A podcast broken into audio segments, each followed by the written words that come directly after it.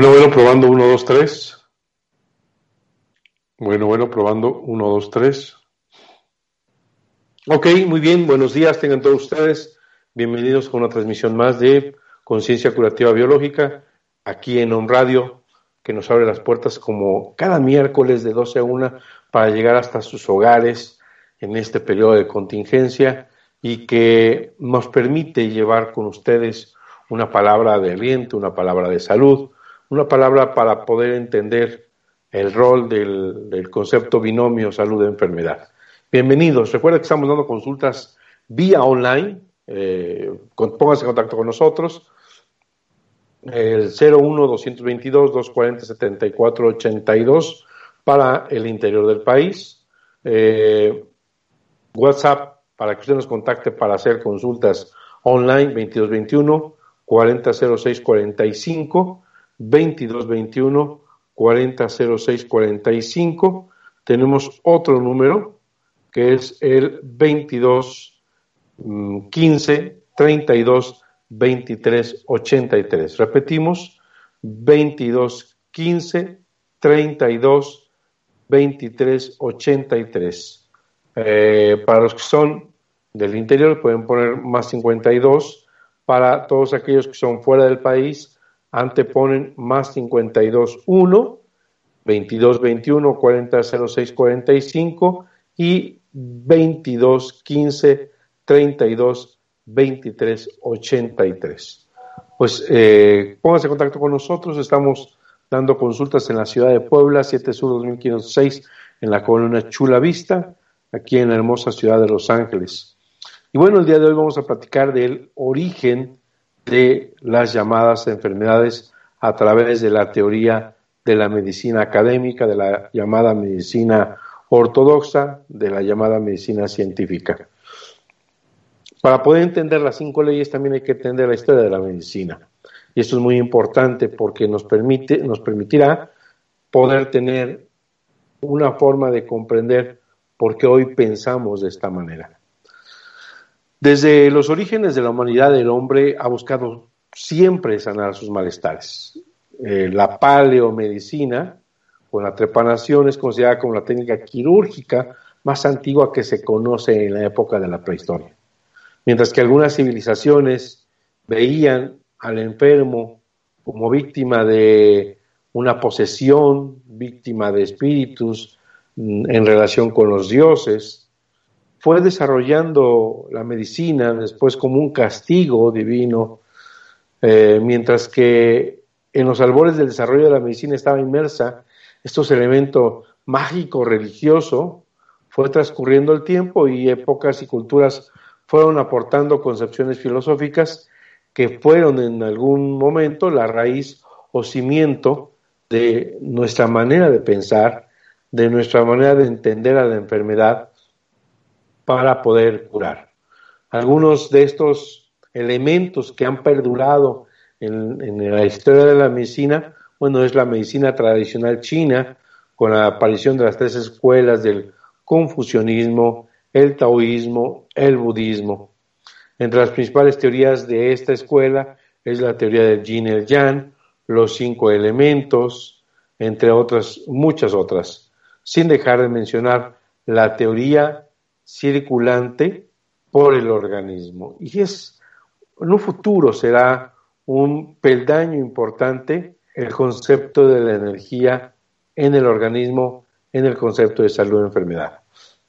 Consideramos también en esta historia la medicina hindú, que nos habla del ser y cómo se desarrolla a través de vórtices de energía llamados chakras y que se distribuyen en todo el organismo por algo que le llaman nadis o centros de energía menor y de ahí a canales o puntos de acupuntura. Este que parecería una, ah, una teoría o una eh, supuesta eh, propuesta del concepto de energía, la doctora Esther del Río, médico mexicana científico, eh, hace unas a través de un aparato de resonancia con ciertos campos magnéticos y logra concentraciones de ferrita y de elementos importantes donde logra retratar los que eh, no se habían demostrado científicamente la existencia de los llamados chakras. Es algo bien interesante, busquen Esther del Río, es una médico científico que ha demostrado la existencia de estos vórtices de la medicina hindú. Y también podemos eh, mencionar a la medicina greco-romana, la egipcia, la medicina que hasta nuestros días hay médicos que la practican. Un saludo a, todos aquellos médicos que, que, tenemos el gusto de conocer que llevan esta medicina, en especial el doctor Jorge Rescala, que es un gran amigo mío. Tenemos también a la medicina babilónica, desarrollada eh, bajo un concepto de la patología humoral, que es conservada hasta nuestros tiempos y que es sistematizada por Hipócrates en el siglo IV y que de alguna manera funda los pilares de ambas corrientes de la medicina. Estas dos corrientes, a partir de ahí, dos vertientes, por un lado la aparición de Galeno, quien toma o retoma la patología celular, quien hace un ramal y una concepción muy científica, muy ortodoxa, muy racionalista, muy mecanicista, y por otro lado Paracelso, quien eh, abre un brazo poderoso en la creación y el desarrollo de medicinas mucho más humanas, de medicinas mucho más cabales, como es la homeopatía descubierta por el eminente médico Samuel Christian Federico Hahnemann. Entonces, básicamente eh, la, teoría hipocrática, el corpus hippocraticus, donde fusionaban el empirismo y el racionalismo, eh, que además él da sustento a la medicina académica con contraria, contrario, oscurento, lo contrario se cura con lo contrario, y por otro lado da la base científica o el concepto filosófico que le da soporte a la medicina homeopática con simile a simile, oscurento lo similar, cura con lo similar. De una manera, por un lado está el racionalismo, a través de la teoría de los humores, eh, sin la aceptación de la Piscis o de la psique, eh, continúa con Galeno, Después llega una medicina mecanicista con la teoría en el siglo XVI de Descartes, eh, sigue este concepto de medicina materialista, después aparece sobre los 1860 eh, el doctor Rudolf Virchow, médico alemán, que propone omnis pathologiam la célula, la enfermedad se encuentra dentro de la célula y es lo conocemos como el padre de la patología celular y eso nos lleva hasta nuestros albores de la llamada medicina alopática, eh, que ha desarrollado eh, conceptos teóricos como fisiología, inmunología, histología, patología celular, y que mucho de esta medicina que hoy tenemos y que es la práctica de hoy está lleno de teorías. Y por otro lado lleva eh, el concepto o el gran ramal secundario a esta medicina, este, el empirismo, que no, no significa sino es a través de la experiencia. Esto la medicina académica lo ha criticado mucho como una medicina falto de ciencia, la cual no consideramos que sea así, porque tiene muchas otras situaciones comprobables al 100%, eh, que esta es la teoría a través de la experiencia, o la Piscis, la naturaleza del ser. Eh, de ahí se desarrolla la teoría de Paracelso, eh, con Teofrastus Filipos Aerolus Bombastus, con el concepto, también se apellidaba von Homenheim, conocido mejor como Paracelso, y desarrolló una medicina más humana, más de la naturaleza, más del ser. Ahí hay un ramal muy importante donde se desarrolla la medicina homeopática, la medicina eh, que habla sobre la fuerza vital, sobre la energía del ser. De manera que estos son los dos grandes pilares, vamos a decirlo así, los dos grandes ramales por las que la medicina hoy en día se desarrolla. Y también tenemos, desde luego, una medicina que durante estos siglos los médicos siempre hemos intentado buscar sus causas, explicar qué es la enfermedad. Muchas civilizaciones han visto al enfermo como víctima de todo este proceso eh, de situaciones en las que ha llenado de teorías y hemos tratado de poder entender este concepto. Y algo bien interesante es que efectivamente fue a través de Virchow, el trabajo de la patología celular, donde él dice que toda la, célula procede de otra célula y cuando habla de cáncer, habla del concepto de que el cáncer es transmitido vía hematógena o vía sanguínea y aparece ahí y se arraiga y se empodera algo tan dogmatizado y que no hay pruebas científicas de la existencia de la llamada metástasis, eh, teoría que criticamos eh, porque no existen o nos quieren hacer creer situaciones imposibles.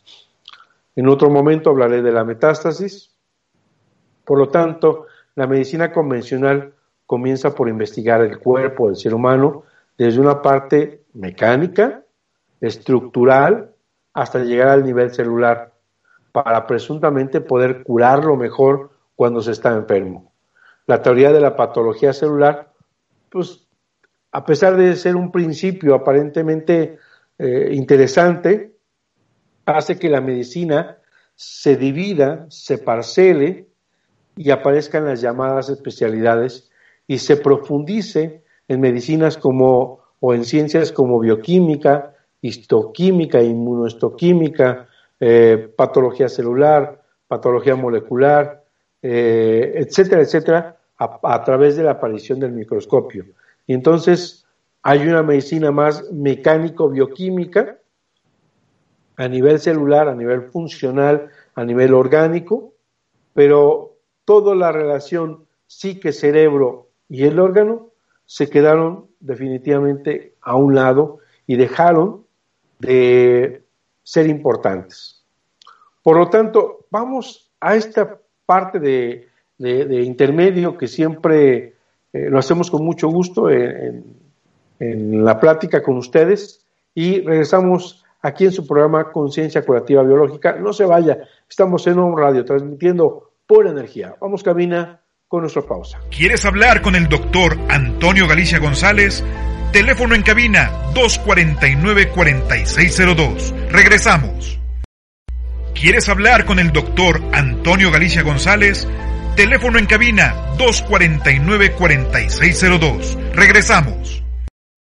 ¿Quieres hablar con el doctor? Farmacia homeopática Biomedic. Contamos con el más amplio surtido en laboratorios nacionales e internacionales. Contamos con material de acupuntura, medicina alternativa, oligoterapia, terapia floral, dinamizaciones, decimales, centesimales y un extenso surtido en tinturas. Teléfono 240-7482. Estamos en la 7 Sur 2506, Colonia Chulavista, aquí en Puebla, México. Farmacia homeopática Biomedic pequeñas dosis, grandes respuestas al cuidado de tu salud.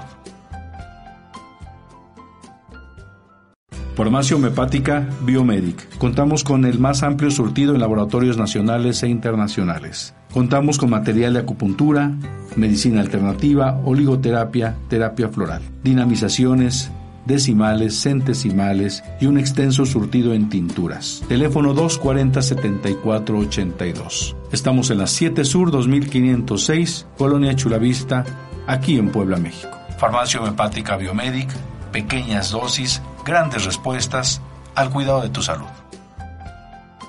Aunado a las medidas sanitarias que ya conocemos y que son de primera y de vital importancia, existe un medicamento que se ha usado con éxito en la India para prevenir la expansión de la epidemia del coronavirus.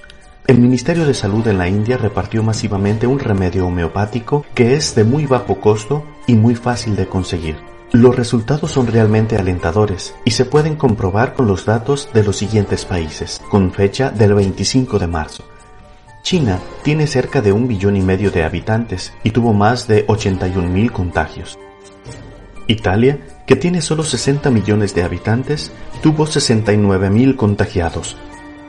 Estados Unidos tiene 333 millones de habitantes y tenía 55 mil contagiados hasta el 25 de marzo. Pero sorprendentemente India, un país en vías de desarrollo muy cercano geográficamente de China y con una población de casi un billón y medio de habitantes, similar a la de China, solo tenía 562 contagiados. ¿Qué están haciendo en la India? El Ministerio de Salud de este país distribuyó masivamente un remedio homeopático denominado Arsenicum album en la potencia 30 centesimal, indicando que se tomara tres glóbulos diarios por tres días y repitiendo la dosis al mes todo el tiempo que dure el riesgo de la pandemia. No es la primera vez en la historia que la gravedad de la enfermedad producida por una epidemia se logra disminuir considerablemente con el empleo de un remedio homeopático dado preventivamente a la población.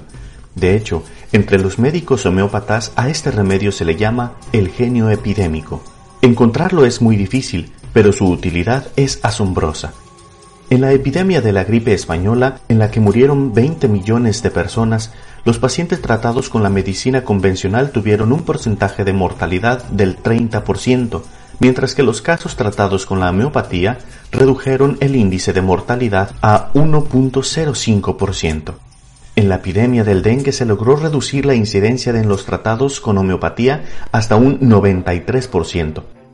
Esta medicina que estimula las defensas del organismo específicamente para combatir los efectos de un posible contagio con coronavirus no es una vacuna, es decir, no puede evitar que el virus ataque tu organismo, pero sí puede darle a tu cuerpo la capacidad para combatirlo mucho más eficazmente. Te repito el remedio. Arsenicum album a la potencia 30 centesimal, tomando tres glóbulos diarios por tres días. Repetirlo cada mes mientras dure el riesgo de la pandemia en tu población. También puede aumentarse la eficacia de esta prevención tomando Brillone alba a la 30 centesimal, tres glóbulos por tres días a los 15 días de haber tomado el arsenicum y repetirlo el tiempo que dure el riesgo de la pandemia en tu localidad. Te insisto en que estos medicamentos se pueden tomar antes de contraer la enfermedad y por ningún motivo debes de dejar de seguir las indicaciones de las autoridades de salud ni de acudir a un médico si presentas algún síntoma. Porque cuidarnos está en nuestras manos.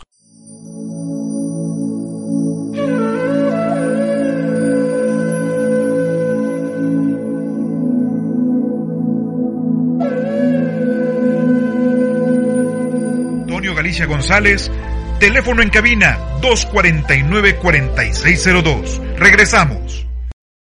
¿Quieres hablar con el doctor Antonio Galicia González? Teléfono en cabina 249-4602. Regresamos. ¿Quieres hablar con el doctor Antonio Galicia González? Teléfono en cabina 249-4602. Regresamos. ¿Quieres hablar con el doctor Antonio Galicia González?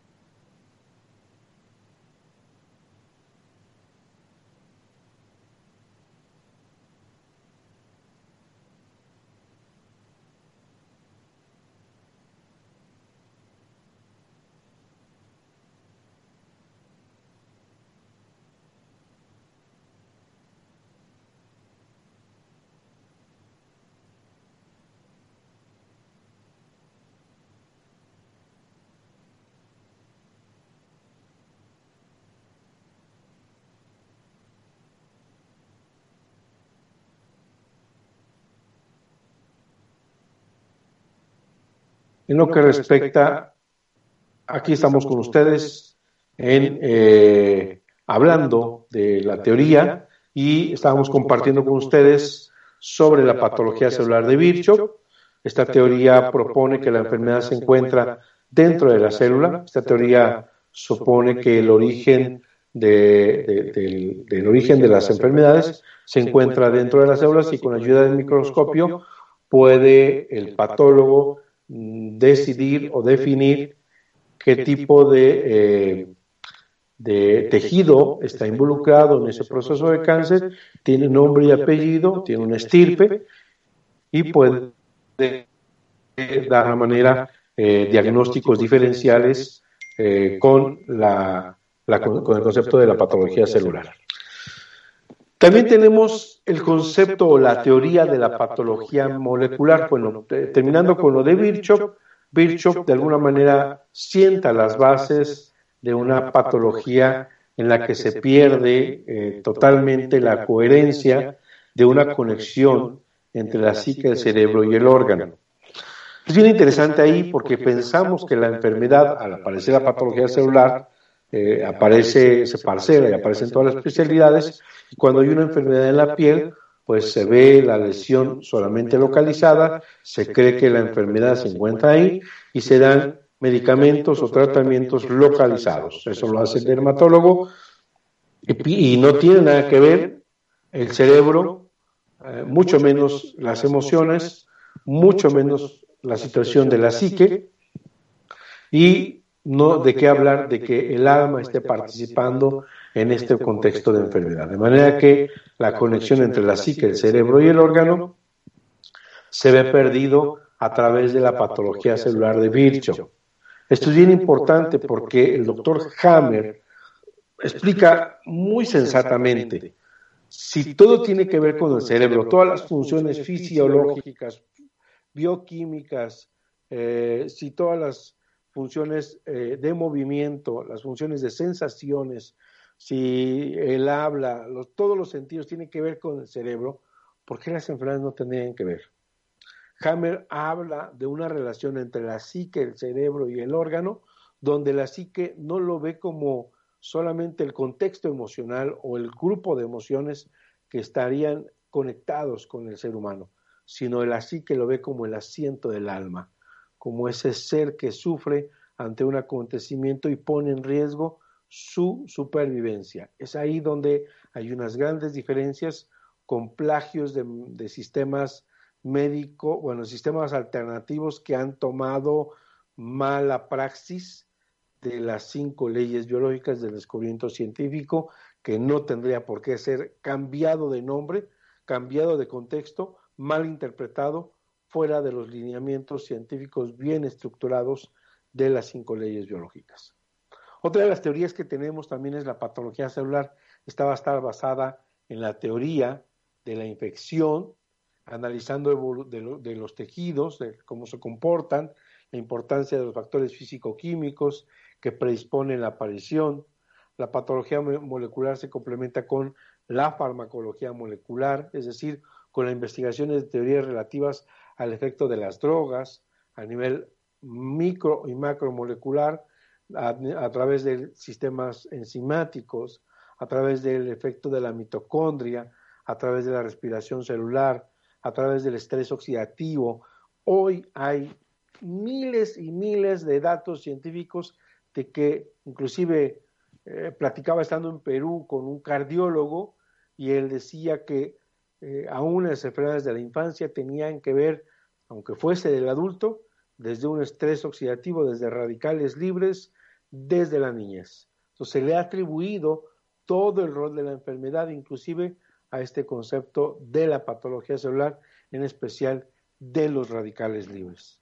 Otra de las teorías que también tenemos es la teoría microbiana desarrollada a partir de Pasteur y de la, de, la microscopía, donde eh, aparecen los microorganismos como hongos, micobacterias, bacterias y virus como responsables del origen de las enfermedades de tipo microbiano y eh, esto se hizo un dogma irrefutable después de que Pasteur, comenzara esto. Hay mucha investigación a través de Bechams, a través de eh, Henderlein, contemporáneos que dan los elementos suficientes para que desde ahí hubiese, eh, se hubiese caído la teoría de, de, la enfermedad microbiana. Y ahora no solo eso, ahora ahora se ha mantenido no solo esa teoría de la patología, de la teoría microbiana, sino ahora se cree la teoría de la enfermedad por transmisión, que se había mantenido durante años, eh, con de la infección por transmisión, pero que es increíble esta situación. Es increíble porque no hay comportamientos idénticos, no, no se replica, no se repite, no hay coincidencias, o no hay coincidencias más, no es eh, eh, con estricto apego a cánones, estructuras que se dieran a repetir. De manera que se considera hoy en día y que es fruto de, de un bloqueo, de un paro, de un pánico, de un terror, de un paro mundial, el concepto del contagio. Definitivamente no de acuerdo a la cuarta ley del doctor Hammer del sistema ontogenético de los microbios y enfermedades análogas, explica que los microorganismos son apatógenos y científicamente, sin un nombre con toda la cabalidad y todo el conocimiento científico, pone en tela de juicio la existencia de los virus. Eh, hay un autor, el virólogo Stefan Lanka, habla eh, y pone un premio y, se va a los tribunales para explicar la, inexistencia de los virus, en especial eh, me parece que fue de la, de la parotiritis eh, y de, lo llevó a juicio y ganó ese juicio donde ningún médico pudo demostrar la existencia de este virus. Y es bien interesante porque el virólogo y ha podido aislar, ha podido cuantificar, ha podido tomar foto, una micrografía a través de microscopio electrónico del primer virus de un alga. es bien importante que no caigamos en este tema. De manera que hoy se mantiene y habría que poner en tela de juicio y cada caso es particular para saber por qué está muriendo la gente. Yo no digo que no haya muertos, yo no digo que no estén enfermando, yo digo que hay que buscar el origen de cada uno de estos procesos concomitantes a enfermedades crónicas degenerativas, concomitante a pánicos, miedos, conflictos territoriales, concomitantes a malos, malas praxis, a malos tratamientos o a equivocados test, etcétera, etcétera, que están llevando al paciente a un caos, sobre todo de tipo eh, anímico, eh, en la esfera de la psique, y que están llevando a enfermedades impactantes. También tenemos la patología de la teoría toxicológica, donde se sostiene que hay sustancias tóxicas que van a dañar, ya sea de forma repentina o abrupta, o de forma lenta y paulatina, van a ser causantes de enfermedades crónicas. Esto es posible, sí, el doctor Hammer lo deja muy claro, que el 99.9 enfermedades que existen hoy en el día en el ser humano tiene que ver con conflictos biológicos en base a las cinco leyes y que solamente se escapan las toxicológicas, las traumáticas y las carenciales. Y ahí en fuera todas las enfermedades tienen que ver con esto. Sin embargo, ya lo decía Paracelso, todo es veneno y nada es veneno, solo la dosis hace al veneno. Esto quiere decir que una gotita de arsénico todos los días no mata inmediatamente a la persona, la intoxica para llevarla a la muerte. Hay muchos tóxicos que sí pueden enfermar, pero muchos de ellos el organismo es capaz de mantener una homeostasis y un proceso de equilibrio, minando su energía, minando su organismo, pero saliendo avante. La mejor prueba es los venenos que se meten en la quimioterapia, que es capaz de soportarlos y que se vuelve una, una pseudoterapia absurda teniendo los fundamentos de las cinco leyes biológicas. También tenemos la teoría de la patología eh, realizada por o llevada a través de el sistema, la falta del sistema inmunológico, es decir, la de la patología de la teoría inmunológica, donde una deficiencia que para el doctor Hammer pone en tela de juicio este sistema inmunológico, este dudoso llamado sistema defensivo, por infinidad contento o contentillo más bien y baja por una gran cantidad de parámetros que supuestamente distorsionan invariablemente a las llamadas defensas y que en cualquier momento no solo fallan, sino que absurdamente se vuelven contra uno, autoatacándose, autoagrediéndose, ocasionando las llamadas enfermedades autoinmunes incurables. Esto verdaderamente raya de lo absurdo y si uno entendiera y revisara muy eh, escrupulosamente las cinco leyes biológicas, nos daríamos cuenta que este llamado sistema inmune dejaría de verse como lo estamos viendo, como responsable en su ausencia de la enfermedad y que en realidad, desde el contexto de las cinco leyes biológicas, la enfermedad tiene un origen de origen psicobiológico. También tenemos eh, la teoría de, la, eh, de las enfermedades heredofamiliares, donde justificamos y se acepta que las enfermedades son transferibles por los antecesores. Se considera un individuo sano cuando estas células desempeñan correctamente sus funciones. Para ello es necesario que las proteínas de cada célula actúen de manera adecuada. Supuestamente cuando se produce un cambio, una llamada mutación del gen, se produce un cambio de modo de acción de esas proteínas, la cual vamos a llamar enfermedades genéticas. Se cree que algunas enfermedades genéticas son heredables a través de familias durante varias generaciones, lo cual puede ser detectado por el médico que examina los antecedentes familiares. Esto también lo toma con mucho respeto para mis compañeros colegas, la homeopatía a través de los miasmas. Nos damos cuenta definitivamente que son teorías que no han sido demostradas de ninguna manera en forma científica. Siguen siendo teorías. Tenemos también la teoría de la psicopatología, donde se considera eh, que hay mecanismos de enfermar a través de la psique, o a través de las emociones, a través del carácter mental, a través de eh, situaciones sociobiológicas, psicodinámicas, conductuales a enfermar. Sin embargo, estas enfermedades entran en un grupo solamente de la psicología y cuando alteran los patrones de conducta mental se van a la psiquiatría. Y aún así no aceptamos la conexión entre la psique y el órgano o la psique y la enfermedad.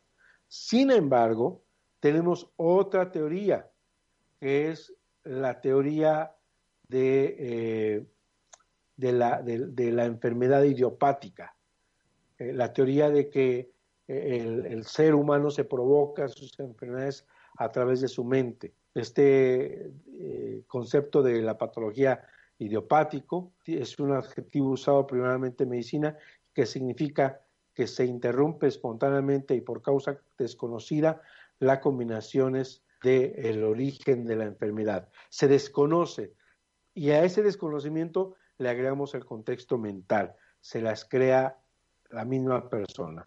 Tenemos una teoría de la enfermedad llamada psiconeuroinmunoendocrinología. Aquí hacen una correlación entre la psique, el cerebro, el sistema endocrino y las defensas.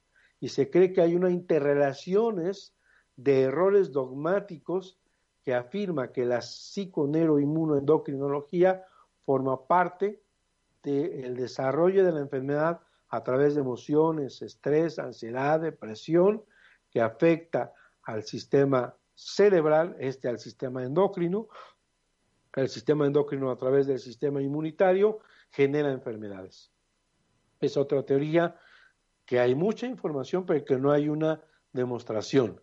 También tenemos, ya habíamos hablado de la patología del contagio, no solo de la patología microbiana, y tenemos también eh, básicamente este tipo de teorías y algunas otras que por tiempo no nos van a dar eh, todo el, desarrollo de las diferentes teorías. Y bueno, quiero concretar que todas estas teorías, si usted va al médico a un hospital y le pregunta por qué está enfermo o por qué tengo este cáncer, por qué tengo esto, en realidad aún desconocemos, eh, ok, enterado, aún desconocemos precisamente el porqué de la enfermedad. Y estas teorías, la patología celular de bicho, la patología molecular, la patología microbiana, la patología toxicológica, la patología genética, la patología eh, de la psiconeuroinmunoendocrinología, las psicopatologías, las patologías de contagio, las idiopáticas, todos estos conceptos de teorías de enfermedad para tratar de entender cómo la enfermedad nos lleva a tratar de entender una enfermedad desde el punto de vista de lo que ha logrado hacernos comprender la medicina llamada académica es algo maligno. La enfermedad es algo que se debe de atacar. Es algo que es un error de la naturaleza. Es una situación en la que a estos errores de la naturaleza tenemos que atacarlos con medios fuertes, con medios, si es posible, toxicológicos, para tratar de salvaguardar o llevar al equilibrio eh, este tipo de llamados enfermedades. Sin embargo, para la nueva medicina germana, para la nueva medicina germánica, para la ciencia curativa germánica, la enfermedad es un programa especial biológico significativo que tiene la madre naturaleza y que permite comprender que son ontogenéticamente comprensibles, que la enfermedad es un proceso eh, biológico, sensato, inteligente en tres niveles. Sí que cerebro y órgano están perfectamente en armonía, en sincronía. Las cinco eh, leyes biológicas nos permite darle comprensión a cada uno de los procesos que hemos denominado enfermedad. No dejar de a un lado la comprensión de la psique, el cerebro y el órgano como una unidad donde la psique es el programador, donde el cerebro es el conmutador, donde el órgano es la máquina efectora. Y aquí eh, estas teorías de la medicina oficial se habían ocupado solamente y exclusivamente de los órganos. A nadie se le había ocurrido que justo una computadora tan perfecta, tan eh, especial, tan eh, impecable, eh, y exacta el cerebro estuviera participando en el rol de lo que llamamos enfermedad. De manera que uno puede entender que una enfermedad es un programa completamente estructurado de, origen biológico que está en relación a la ontogenia, a la historia de la evolución de su, eh, desde, el nacimiento, desde la creación del ser hasta la edad adulta, pasando por la embriogénesis, que es la recapitulación de la ontogenia, y a través de la filogenia, que es la historia de evolución de la especie. De manera que podamos entender eh, efectivamente, quitando estos dogmas tan estructurados de la medicina académica, con una nueva visión, una nueva versión de lo que es enfermedad. De manera que la nueva medicina no pone para nada en duda los hechos relacionados con el microscopio, pone en duda lo que hemos mal interpretado como eh, la existencia de virus diabólicos que matan y enferman, como la existencia de enfermedades de transmisión eh, haciendo pandemias. La ciencia curativa germánica pone a, través ya de verificaciones en universidades, en algunas muy pocas universidades, pero con catedráticos, eh, decanos y científicos médicos, la corroboración de las cinco leyes biológicas. Estos dogmas, solo las conclusiones, es decir, dogmas que se sacaban y siguen sacándose a menudo de forma equivocada, nos permite poder entender que estamos equivocados. Es muy importante poder entender las cinco leyes biológicas.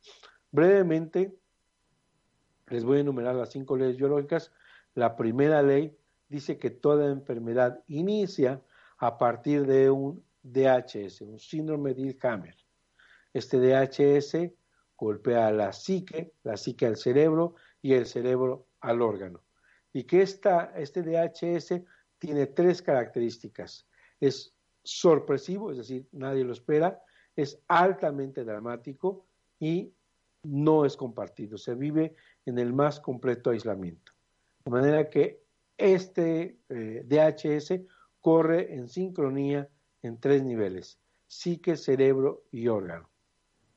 Esto es muy importante poder entender y diferenciar de lo que aparece como tesis, porque esta primera ley llamada ley férrea del cáncer se cumple en el 100% de los enfermos y le permite, sin lugar a dudas, dar una explicación totalmente coherente, totalmente científica, reproducible en el 100% de lo que hemos denominado enfermedad, que para el doctor Hammer son programas especiales biológicos, sensatos e inteligentes que tiene la madre naturaleza. La segunda ley la podemos definir como toda enfermedad o todo proceso de enfermedad es un suceso bifásico, es un suceso de dos fases, siempre y, cuando, se llegue a la solución del conflicto. El doctor Jaime nos explica que hay un equilibrio simpático-tónico-vagotónico. Este equilibrio dura 24 horas. Por la mañana nos mantenemos en día permanente y tenemos funciones de alerta, de energía, de hambre. Hay órganos que están funcionando al 100%, organotrópicos que actúan en sincronía con la simpaticotonía. Y cuando terminan esas 12 horas, en automático el cerebro pasa a una predominancia parasimpática o vagotónica. Y aquí entra el descanso, entra el ritmo biológico de la reparación, entra la ausencia de apetito, a no ser que en el día no se hubiese comido nada. Se va a descansar, se va a reparar para tener fuerzas para otro día. Cuando se interrumpe este DHS a través este ciclo o este equilibrio cíclico a través de un DHS, entra en una fase predominantemente simpático-tónica la persona. ¿Y cómo saber que estamos ahí? Pies y manos fríos, deja de, se le va el apetito, deja de comer, se le va el sueño, hay insomnio, hay eh, vasoconstricción, hay extremidades frías, el, el conflicto lo traemos rumiante, dándole vueltas día y noche, no le encontramos solución a nuestra situación. Y precisamente es el programa biológico que le da la oportunidad de sobrevivir, de mantener su existencia tanto cuanto le sea posible. De esta manera aparece un periodo de simpaticotonía permanente hasta que se resuelve el conflicto. A esta solución del conflicto le llama el doctor Hammer conflictólisis, la solución del conflicto. Y es bien importante poder entender esta conflictólisis, porque es el paso de la fase de simpaticotonía permanente a la fase de vagotonía o parasimpaticotonía dividida en dos. Una fase vagotónica A, inflamatoria, exudativa, donde hay dolor, donde aparecen las infecciones, una fase B, restitutiva cicatrizal, y en medio de estas dos, un pico de simpaticotonía, un pico reparativo, un pico de crisis curativa. Por eso que todo proceso de enfermedad es un suceso de dos fases, siempre y cuando se llegue a la solución del conflicto. La tercera ley habla de la correlación entre el cerebro, el conflicto biológico, qué área del cerebro, qué área del cerebro está conectado con este conflicto biológico, el cerebro a qué órgano tiene o está regido, qué parte del cerebro rige esta estructura anatómica, cómo se comporta esta estructura en la fase simpaticotónica y cómo se comporta en la fase vagotónica, porque eso es bien interesante. Hay tejidos que en la fase simpaticotónica van a crecer y si la regla de oro nos guiamos por la, el oro de la, de la, la, ley de oro de que toda mitosis es un cáncer, entonces ahí tendríamos un, podríamos decirle desde, no es así, bajo las cinco leyes, pero pudiera entender que ahí habría cáncer. Pero hay tejidos que si en la fase activa creció, en la fase de curación decrece.